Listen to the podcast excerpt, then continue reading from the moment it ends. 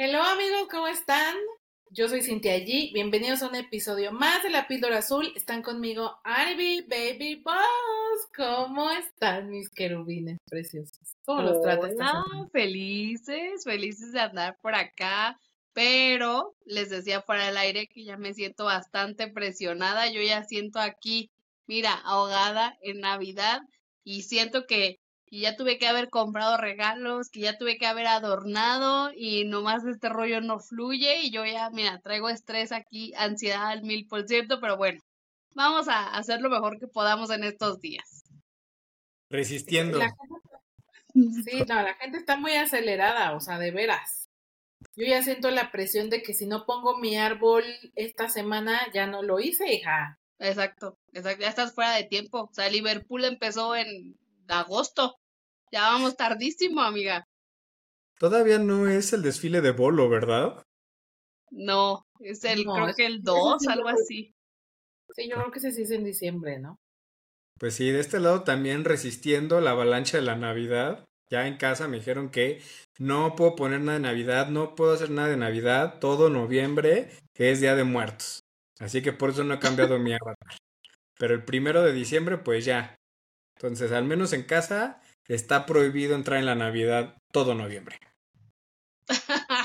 bueno, pero cambiaría nada más a que ahora ya se pondría en su estado Grinch, el normal de siempre. Exacta, exacta. Grinch. Stinch, ¿no? Ya habíamos dicho el año pasado que eres Stinch. Stinch. Eso es cierto, va a volver a salir Stinch que yo espero este año poder conseguir el mameluco de Grinch. Y entonces ahora sí. Igual hasta, fíjense, si lo consigo, uno de los episodios me, me pongo el mameluco y grabo así. Ahora que lo mencionas, hace poco estaba en un centro comercial y hay una tienda de pijamas y tenían un mameluco de Stitch. Ah, sí. ¡No! Sí, sí los he visto. Pero ese. Bueno, ah, no, de, de, de, Grinch, porque de Stitch tendría que ser este, esta, este mes. Que por cierto, eh, me regalaron, conseguí eh, una playera de Stitch em, caracterizado de Día de Muertos. Entonces se me olvidó traerlo esta, esta grabación, pero la que sigue yo creo que me la traigo y grabamos así, se las muestro porque está muy chida. Si nos gustó. Ok, para que la presumas. Claro, sí. que además el negro me sienta mejor que este rosa. Que por cierto es la playera que... ¿Rosa? ¿Que no es rojo? No, es la playera que me regalaste para que fuéramos a ver Barbie. Ah, de rosa. Uh, se ve rojo. bueno, rosa rojo. Ok, muy bien. Es él, amiga, la transformó como furia de intensamente, por eso. Sí me queda para cuando me encabrono. Sí es. Sí te sale muy bien, te sale excelente. muy bien, pues entonces vámonos de lleno con las con las reseñas que les traemos en este episodio, que como ya saben a los que nos siguen en cada uno estamos haciendo pruebas para ustedes, todos por ustedes y para mejorar. Y en este momento estamos probando un nuevo formato de 30 minutos, porque eh, es que todos se quejan, güey, de veras. O sea, si es largo, que porque es muy largo. Si es corto, que porque es muy corto. O sea, ya decidí que no le vamos a poder dar gusto a todos, pero ahorita estamos probando este formato, así es que nos tenemos, sí, sí vamos a tener que meter velocidad. Que para los que dicen que luego se nos va la hebra, este, Seguro esto es una good news. Pero bueno, le vamos a ceder la palabra a Lick para que nos hable de algunos de los contenidos que vio esta semana y que merecen la pena una mención para que ya saben, ustedes sepan si lo ven o no lo ven, si vale la pena o no. Sí, y déjame empezar con unas aclaraciones que hemos venido arrastrando en los episodios pasados. Primero, un saludo a Diana de Adultos que no saben ser adultos. Me pidió un saludo después de que se lo había mandado a Dani. Entonces, hola Diana, espero que te guste el saludo. Luego, por ahí ya me rectificaron que cuando hablé de Harry Potter, realmente me estaba queriendo referir a los dementores y no a los mortífagos. mortífagos. A los mortifangos. Eso, eso, te entendieron. Sí, bien, bien. Y ya, yo por eso no digo que soy fan de, de Harry, ¿no?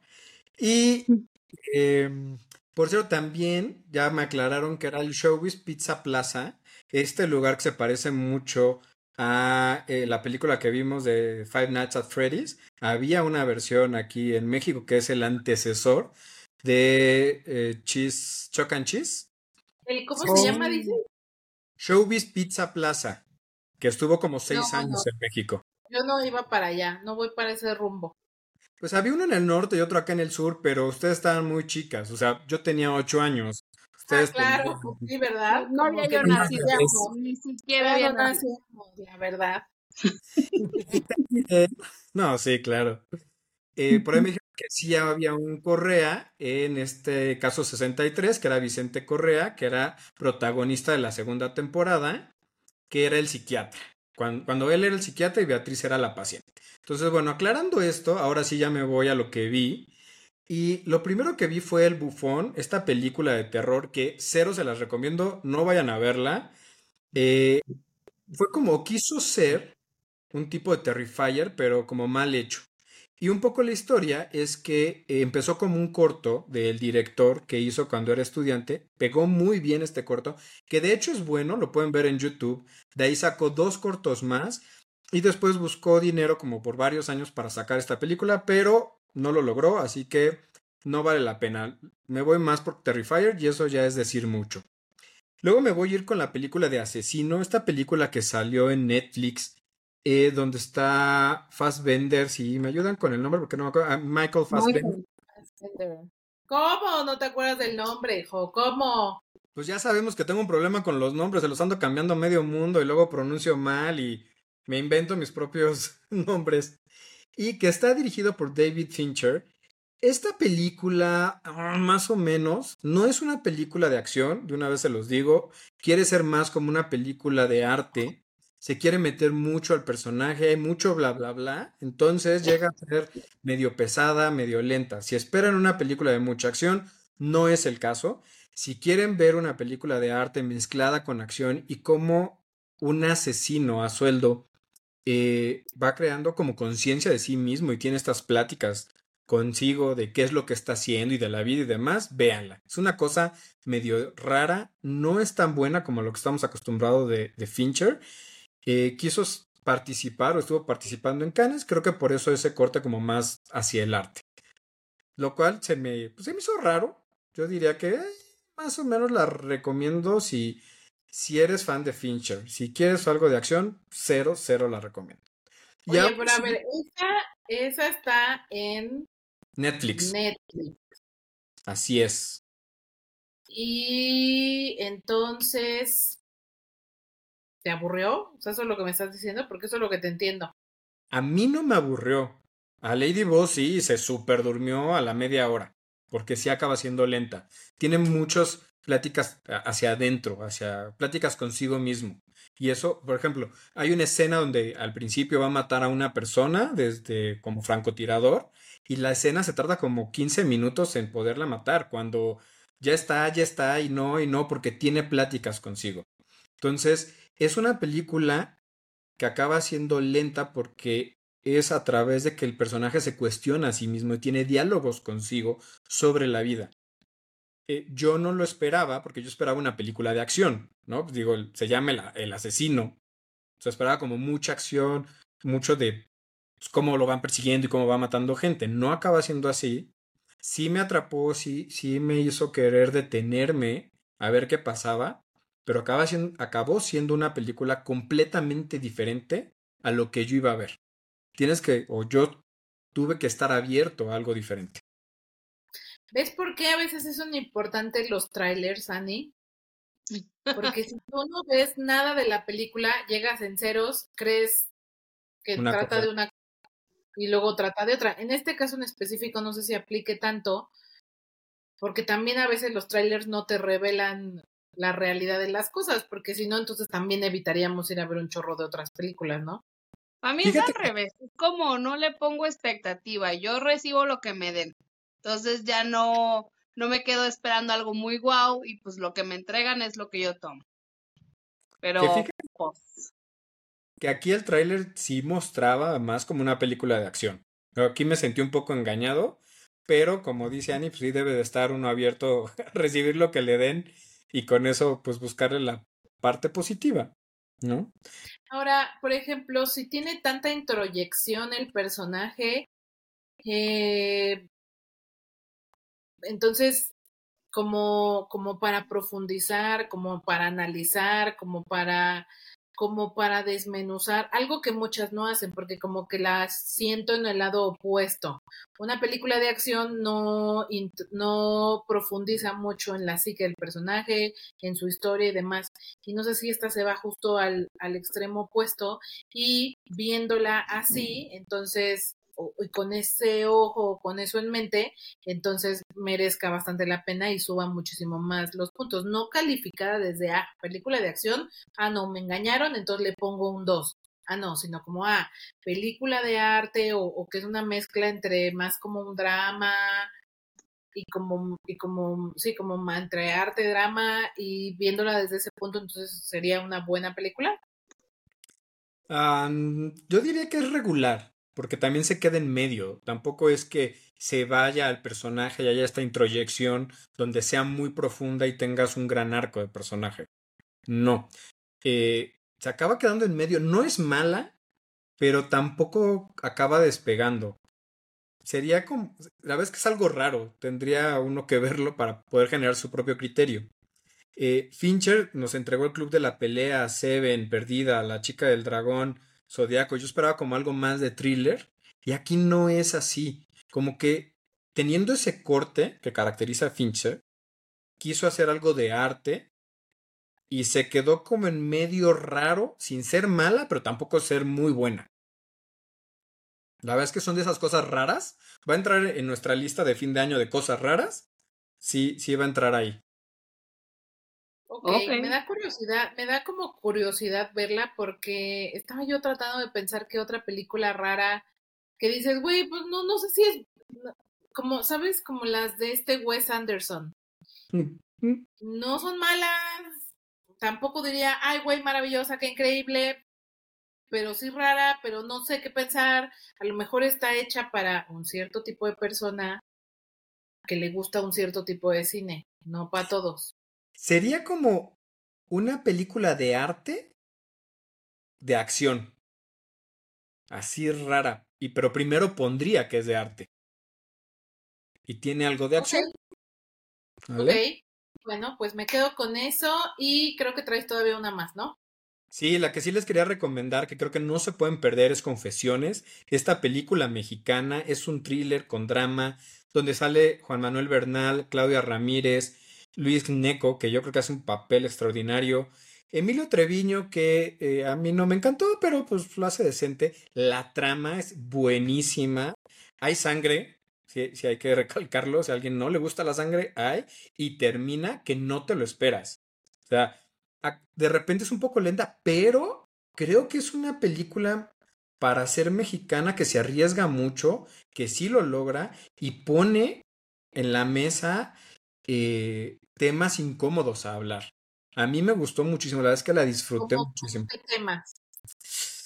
Eh, por ejemplo, cada eh, de lo que trata es que secuestran a la niña, a una niña de una familia que son cuatro, los dos papás con el hijo, que es más grande, tiene 19, la niña que es secuestrada tiene 10, y tiene una posición económica acomodada, llega una persona en la noche, ya que están eh, secuestrada, secuestrada la niña, ahora los secuestran en su casa y tienen que confesar algo, cada uno de ellos, y eh, quien llega a, secuestrarlos en su propia casa va a definir los castigos y si es la confesión que está buscando. Y entonces el niño, bueno, el, joven, el de 19 años, confiesa, por ejemplo, que él es gay y entonces lo quiere exponer el, el, confesor, por así decirlo, ¿no? El quien lo secuestra. Luego el papá confiesa que eh, él es dentista y tiene una clínica y le saca a los clientes las muelas, los dientes, eh, para cobrarles más. Y entonces también le ponen un, pues tiene que pagar. Luego la mamá. no des detalles, no des detalles. no, no, voy a decir que confiesa, pero confiesa algo que para nuestra sociedad es como muy disruptivo. Y esa no es la confesión. O sea, la confesión que él está buscando, no se las voy a decir porque de verdad está. Sí te la vas imaginando, pero al final dices, ay, güey. Y el castigo que le pone a esa confesión que busca está fuerte, fuerte, fuerte. O sea, al punto que acaba la película y hablábamos, Lady, vos y yo, si haríamos eso, ¿no? Y llegamos a la conclusión de que seguramente sí, que vivirlo en carne propia, eso que está buscando el confesor, es fuerte, sí es fuerte. Y sí te hace ponerlo en la mesa y, debatirlo, te da para platicar. Más bien el agresor. Sí, el agresor. Es que acaba siendo, o sea, el que lo secuestra acaba siendo como el confesor, o sea, al que le confían las confesiones, no el que confiesa como tal. Y él va poniendo los castigos, como que acaba siendo Dios, ¿no? Y de hecho empieza la película con un pasaje de la Biblia donde habla de eso, de cómo Dios, cuando Dios se vuelve tu confesor, cuando tú le confiesas algo, y luego Él te pone un castigo, y eso qué repercusiones tiene. La vez que se la súper recomiendo. O sea, así se queden, que se queden así con el hambre de véanla, porque es un muy buen thriller y sobre todo mexicano. Es de estas películas, pues raras, que acaban siendo, o sea, que luego no se avientan y que acaban siendo buenas. El director es Carlos Carrera, que ha hecho cosas, pues así atrevidas como Ana y Bruno, El crimen del padre Amaro, La mujer de Benjamín, Un embrujo, Black Yard, El traspatio, El héroe. O sea, hace cosas que para nuestra sociedad, sobre todo mexicana, se acaban siendo disruptivas. Para mí es una película disruptiva que no se pueden perder. Fíjate que hablando de los trailers, justamente cuando yo vi este, mm, cero me gustó. O sea, me pareció justo diferente a lo que hemos estado hablando, pero al mismo tiempo es como, se ve chafona, la verdad. O sea, siento que no supieron cómo contar la historia en el tráiler, cómo atrapar, cómo generarte como interés, pues. Fíjate que cuando yo la vi, dije, esto es un volado. O acaba siendo un churro, o acaba siendo algo interesante. Afortunadamente acabó siendo algo interesante. No es Oye, y Juan Manuel Bernal, perdón, perdón que interrumpa, pero ya se nos está acabando el tiempo y hay que seguir con lo demás, pero sí no quiero dejar de preguntar, Juan Manuel Bernal, la verdad no me parece un buen actor, perdón. O sea, no, no, no me parece así que digas, ay, wow, qué, qué este, tablas tiene el muchacho. Y no sé aquí cómo, él es el agresor, ¿no? Sí, yo estoy de acuerdo contigo. No lo considero el mejor actor. Se me hace un actor promedio de Televisa. Aquí lo hace bastante decente. O sea, le queda bien. Creo que quien mejor lo hace es Luis Neco. No sé si así se pronuncia su apellido, pero él lo hace muy bien. Claudia Ramírez se le ven las tablas, lo hace también bastante decente. Ana Claudia Talancón sale dos minutos, decente. A quien sí creo que le faltó fue Emilio Treviño, que él eh, es un actor que hace doblaje, su primer largometraje. Entonces Juan Manuel Bernal hace eh, decente, le queda bien. Pero Luis Neco, que se lleva gran parte de la película, creo que lo hace muy bien. Eh, en cuanto a actuación, él y Claudia Ramírez soportan la película. Ok, bueno, pues me quedo con esa recomendación. No sé si todavía está en cines, pero si no le alcanzan a ver en cine, me imagino que en algún momento la, la subirán a alguna plataforma de streaming. Seguro primero VIX. Fíjate que hasta el día de hoy que estamos grabando todavía está en algunas salas, así que pueden correr y seguramente en VIX, pero luego lo de VIX lo suben a Amazon, entonces creo que ahí podemos esperar que llegue. Bien, me gusta, me gusta que el cine mexicano se atreva y que haga cosas diferentes, porque ya estamos cansados de política y de comedia barata, sobre todo de la comedia. Y de pero narcos. Pasando a la siguiente, avanzando en este programa y pasando a la recomendación que les traigo, yo les quiero hablar de El negocio del dolor en Netflix, que se estrenó ya hace un par de semanas, protagonizada por Emily Blunt, Chris Evans y Andy García, por cierto.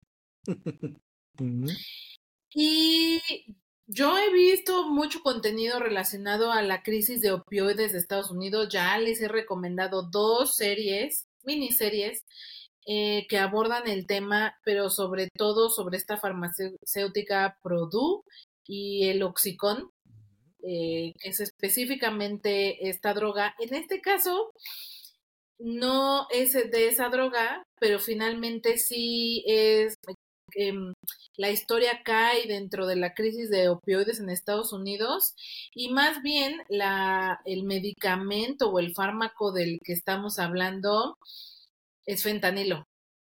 ¿Qué? en ese momento, o esta farmacéutica lo, lo estaba comercializando como un medicamento para el dolor por cáncer. Okay. Específicamente tenía como el, pues la, la, aprobación o la etiqueta de la FDA para uso exclusivo como medicamento para controlar el dolor y darle calidad de vida a los pacientes, sobre todo en cáncer ya avanzado terminal, ¿no?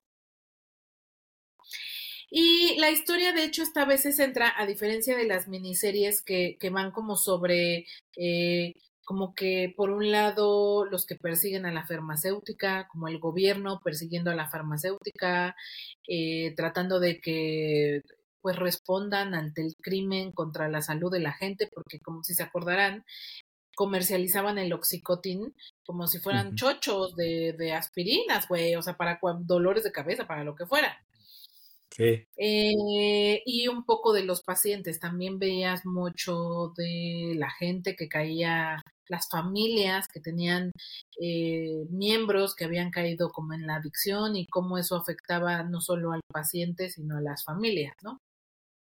La gran diferencia en esta película, que, que eh, por cierto es una película, eh, es que está enfocada en como en la parte interna, como el detrás de bambalinas dentro de la farmacéutica y específicamente con los vendedores o representantes médicos.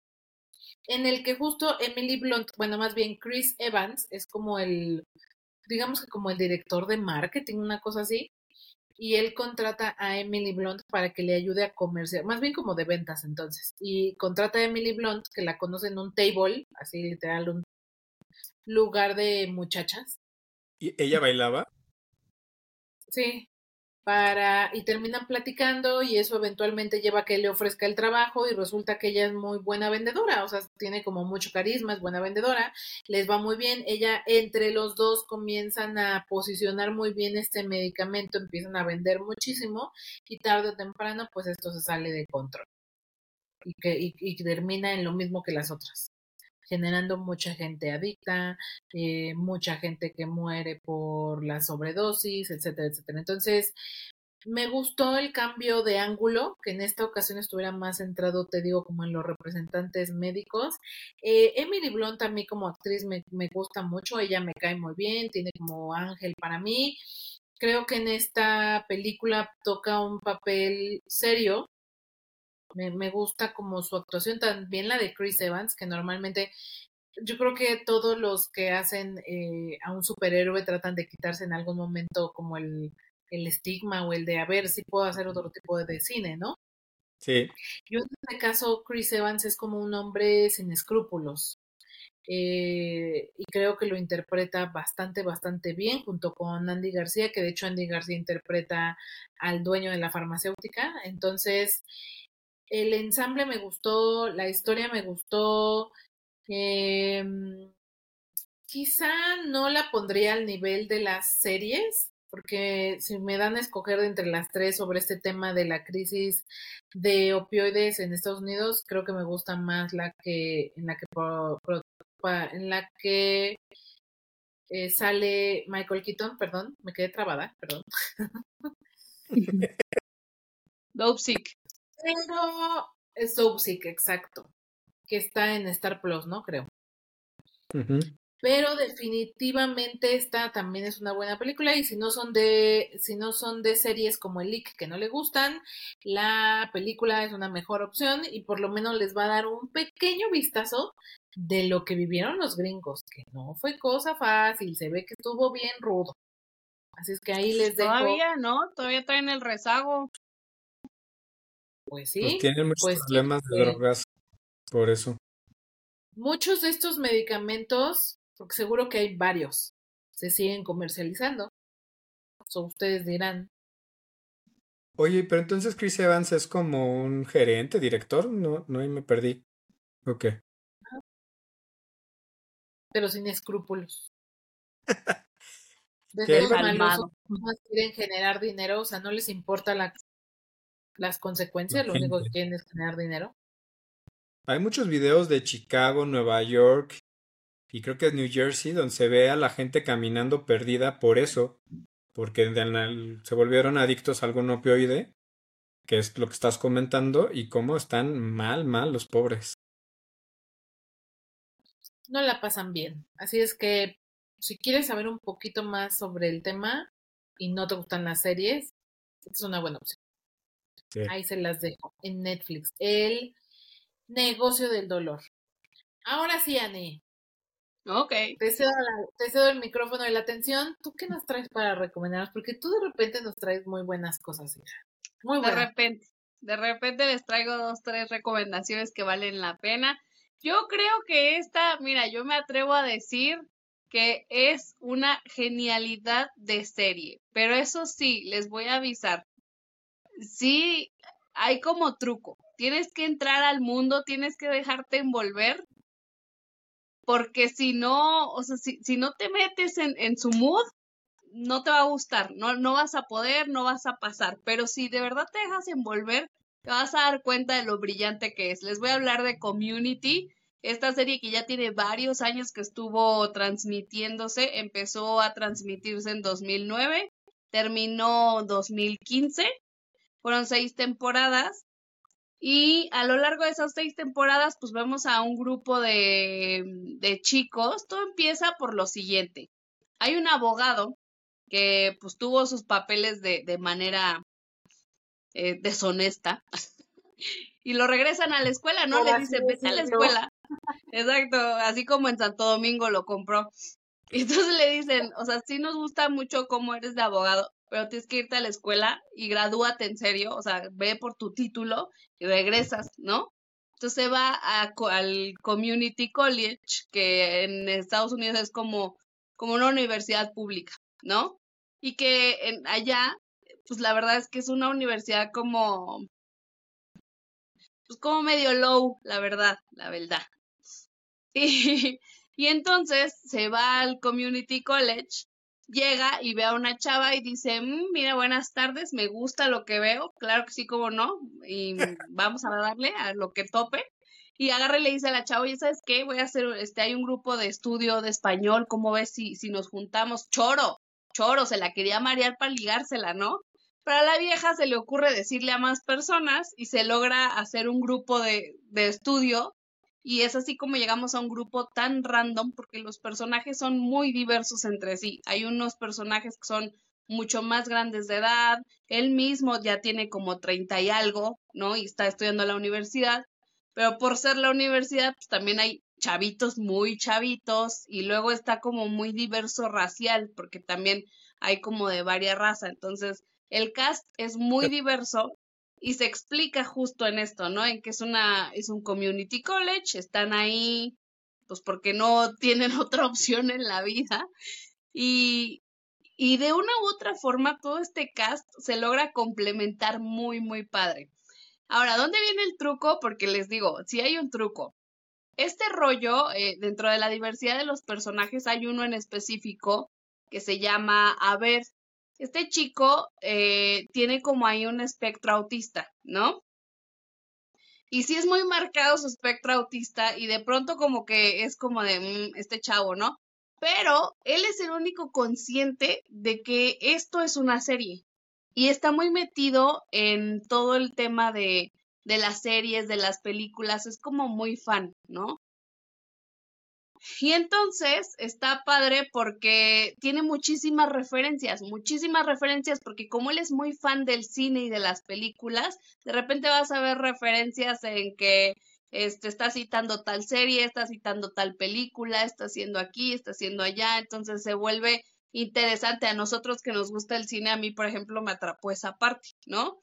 Y es comedia, entonces de repente yo me pegaba unas carcajadas, pero así impresionante, me la pasé divertidísima pero como les digo, sí tienen que entrar mucho en este humor en el que uno de sus protagonistas sabe bien que está eh, metido en una serie eh, en el que tiene un humor medio raro porque son muy sarcásticos, de repente hay cosas políticamente incorrectas y saben que están mal, pero se hacen burla ellos mismos y es como, ok, esto no está bien y me río y, lo hago, pero lo, te, te, hago saber que sé que esto no está bien, ¿no? Entonces, de repente es un humor negro y de repente es mucho sarcasmo y, y las, este, te digo, de repente también meten demasiadas referencias de la cultura pop en general, que yo creo que esta serie se termina volviendo cultura pop en sí. Entonces, a mí me atrapó bastante. Aparte, me acompañó en un periodo de duelo, entonces estaba yo en el que no quería ver nada que me quitara mucha energía, nada que me, me hiciera pensar demasiado profundo. Yo quería ver algo algo tranquilo y esta serie me, me, ayudó. O sea, fue una, una comfort serie en la que me, me dejé envolver, en la me metí en ese mundo, me encantó, me divertí, la gocé muchísimo, me la devoré como en ah, dos pues, semanas. Ya la acabaste. Ya, ya la acabé. ¿Cuántas temporadas son? Más o menos, no sé cuántos episodios son. Me la devoré. Fueron, son seis temporadas. Los primeros, que son? Las primeras tres tienen veintitantos capítulos, veintidós aprox, veinticuatro. Y las últimas tres solo tienen trece capítulos. Ahí hubo varios temas, hubo varios temas en los que de repente se les complicó la existencia, en los que hubo problemas con aquí, con allá, al productor lo terminaron despidiendo. El productor que es Dan Harmon, que es el mismo que, creo que es el mismo creador de Ricky Morty. Eh, lo terminaron despidiendo por, por varios problemillas. Después, a las últimas temporadas, ya un par de personajes salen y eso, pues claramente como a todas las series, pues te tumba un poquito. Pero en general, de verdad que es una muy, muy, muy buena serie, bastante divertida. Y también por ahí hay una característica de la serie que por ahí estuvieron los hermanos Russo, los de Marvel. Ajá. Y hay varios cameos, o se dice que de aquí varios personajes se jalaron hacia allá, hacia el universo de Marvel. Aquí, por ejemplo, sale Brie Larson, sale eh, Kamal, creo que se llama, uno de los de Eternals, el, el que es como hindú. Varios, varios, porque igual de los protagonistas, eh, una de las protagonistas tiene un cameo en Capitán América y el Soldado del Invierno, otro sale en Avengers también, o sea, como cameos. Hay una escena donde Tony Stark está presentando uno de sus productos en un auditorio escolar y sale eh, el decano de la escuela de aquí de Community. Entonces, están muy, muy relacionadas por este tema. Y, justo los hermanos Russo llegaron a Marvel porque dirigieron uno de los episodios, un par de episodios de Community, a la gente le gustó y, los jalaron para Marvel de ahí. Y luego también, por ejemplo, la historia del Spider-Man, eh, del Spider-Man de color, también viene de acá, porque acá sale Donald Glover en uno de los episodios con una pijama de Spider-Man y de ahí eh, viene toda esta referencia del Spider-Man de color. Entonces está, está interesante, de verdad está muy, muy interesante. Tengan en mente que son capítulos que, que muchas veces se basan en, en otras series, en otras películas, pueden llegar a tener mucha fantasía porque ni de pedos pasan las cosas así, pero si te metes en el mundo, te vas a divertir. Oye, que estaba viendo, los hermanos rusos son productores de la serie. Por eso inciden. ¿Y en cuánto tiempo se le echó Lick? O sea, para seis temporadas. como en dos semanas me la devoré. Pues sí. Oiga. Pues es de te adicta. Es que me la maratoné también con mi hermano el fin de semana. Les digo que estábamos pasando como por un duelo y pues estábamos sin nada más que hacer más que aplastarnos en el sillón, entonces pues nos aplastamos en el sillón. Oiga, y el principal este que se hace pasar como para enseñar español, si mal no entendí, y el que se quiere ligar a la chica, ¿qué tan joven es la chica que él? No hay mucha diferencia porque ella también es mayor, o sea, no está en su, en su edad universitaria. Ella también deberá de tener como unos 20 algo, 28, un tema así. Ya es que en la universidad estás como de 20, 20 alguito apenas, los 20, ¿no? 20 No, no, años. no, Sí. no, entras de 18 y sales de 21, supongo, ¿no? Entre 21 y 23, dependiendo la carrera, Ajá. pero sí. No, está, Pero sí, ya está más grandecita. Y justo esa era mi duda y lo que te iba a preguntar, porque lo que no entiendo es, ¿son adolescentes o todos son veinteañeros que ya se graduaron o cómo? No, no todos, o sea, hay, hay unos que sí son chiquitos, bueno, jóvenes, chiquitos, eh, y hay otros que son mucho más grandes. Hay uno que es como de 60 años. Hay los otros, el protagonista tiene como 30 y algo, 30 y algo, como 33 ha de tener. O sea, es un grupo muy diverso, les decía, en edad, en raza, en personalidad. A mí de los que más me encantaron fue entonces, justo eh, el los chico une autista. la clase de español, pero ¿se reúnen a la clase de español o qué es lo que los hace seguir como conver- convergiendo, se dice? Convergen, ¿sí? Sí, se juntan por ese grupo de estudio y en la universidad, pues ya ves que a veces te prestan salones, ¿no? O te prestan como una aula o así.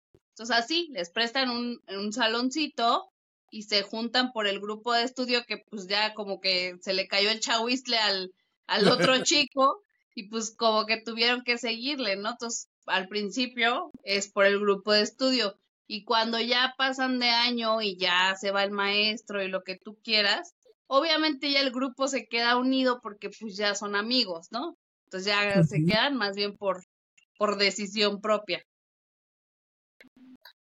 Pero no es como que la serie pase en la en, en un aula y como durante el momento de la que es la sesión, sino es a lo la, o sea, va vaya. Ves como su vida y van aquí, van allá en la universidad, en un café, en un whatever, así. Sí, de todo, porque aparte les ponen citaciones demasiado random, porque les digo, hay muchas referencias a películas o etc. Entonces de repente es, ay, vamos a hacer una fiesta, vamos a hacer este el baile del, del fin de curso, ¿no? Los clásicos en las series, los episodios especiales de, de Halloween y de, De Navidad. Ajá. Ajá, Es siempre hay especiales, ¿no? Es una sitcom, entonces. Sí, es una sitcom y lo saben y se ríen de ello, se burlan de ellos mismos y cuando hay fallas y ya no salió mal esto, después lo retoman y la cagamos aquí, así, tal cual, se ríe de sí misma, que es de las cosas que más me fascinan. O sea, ya del el último episodio hacen un recuento justo de esto, ¿no? ¿Por qué funcionaría que siguiéramos? ¿Por qué no funcionaría? ¿Qué haríamos? ¿Qué tal? O sea, se, se ríe tal cual de sí misma, que es de las cosas que más me parecen geniales. Buena, buena recomendación. Joyita. Me gusta. Me Me recuerda me como a, a esta serie de Office. Ah, más o menos, como que tienen un humor muy específico, ¿no? Y que tienes que entrar ahí, pero ya una vez que entras, no, hombre, diversión pura. Ok. Muy bien, pues nos quedamos con la... ¿En dónde está disponible? Netflix, en Netflix y me parece que también está en Prime, pero segura en Netflix que es donde yo la vi. Muy bien, pues como siempre, el trío Netflix quedándose con la mayoría de los contenidos y estrenos. Y Atascado. bueno, ya nada más, para despedirnos, el leak brevemente nos va a dar qué podemos ver tanto en televisión como cine en estos días, porque eso sí no lo podemos dejar de decir. ¿Qué puedes ver? Así es, llegamos a su afamada sección próximos estrenos. ¿Qué vamos a encontrar en Netflix? La película Leo es una película animada. El tráiler me gustó mucho, se ve súper tierna. Adam Sandler, ¿no? Así es. Bueno, a mí sí me gustó, sí, sí me atrajo el tráiler. Yo creo que Sí, que echar a mí también se ve interesante. Creo que de- yo pienso que está graciosa. Sí. No, mira, yo después de Hotel Transilvania 27 ya no confío tanto en Sandler y las, las este, animaciones, pero bueno, le vamos a dar el chance. Y llega también a Netflix Maestro, esta película de Bradley Cooper, que también la hace director y de productor eh, Scorsese. eh, ay, se me acaba de ir el nombre. El que hizo E.T., este, Steven Spielberg. eh, entonces se juntan grandes. Y Bradley Cooper como director a mí me ha gustado lo que ha hecho, que han sido pocas películas, las ha hecho muy bien. y esta película también se ve seria, buena. También Scorsese y Spielberg. Sí, como oh. productores. Ok. Y también vamos a tener el juego del calamar, el desafío, esta serie con personas. Eh, llega a Star Plus, Welcome al Norte, esta película mexicana de comedia que decíamos en un principio que no hace no mucho estuvo en cine, ya la sacaron rapidísimo porque pues como que no pegó, ¿verdad? También llega a HBO Max Divina Comida, esta serie que le encanta a Angie y a la licenciada. Así que ya nos traerán un, resumen de, de, qué pasó, una reseña. Y a Apple TV Plus llega Monarch, el legado de los monstruos. Esta serie que tiene que ver con todo el Monsterverse. Supongo que, bueno, si le da tiempo sin la vera, ella nos platicará un poco de cómo le fue. Y bueno, no sé si les damos lo de cine o eso lo dejamos para el próximo episodio. Dale. Pues démosle. Llega Napoleón, esta película que los tres hemos estado esperando mucho, eh, que también va a salir un especial de cuatro horas con corte director en Apple TV Plus, pero por momento en cine va a estar la versión editada de dos horas. Llega también la película de Wish, esta película animada, que creo que es la primera vez que muestran a un masculino, a un hombre, como el villano hecho y derecho de la historia. Me llama un poco la atención. Llega la maldición del Queen Mary, que se ve decente esta película de terror. Llega también Shin Ultraman. Ya les habíamos comentado esta película hace como 10 episodios. Sin embargo, eh, la quitaron de cartelero, no la estrenaron, la ponen esta semana precisamente, que es un clásico de la cultura japonesa. Creo que aquí en América no pegó tanto, pero bueno. También están presentando las películas de terror de VHS, que son como cuatro. Ahorita va a estar la 85, la semana pasada estuvo la 99. Aquellos que les gusta el terror, este es un clásico de cortos que están bastante sangrientos. Así que quien le gusta, se las recomiendo. Que le gusta el terror, se lo recomiendo. Y se está reestrenando El Señor de los Anillos, El Retorno del Rey, en cine. Eso es lo que podemos encontrar de próximos estrenos esta semana. Muy bien, bebés, pues con esas recomendaciones y para ver y todo lo que ahorita ya les reseñamos, llegamos al final de este programa. Así es que muchísimas gracias, Ani y David. Muchísimas gracias a Angie, ya saben, que está en producción y que nos ayuda con todo el material la investigación y demás.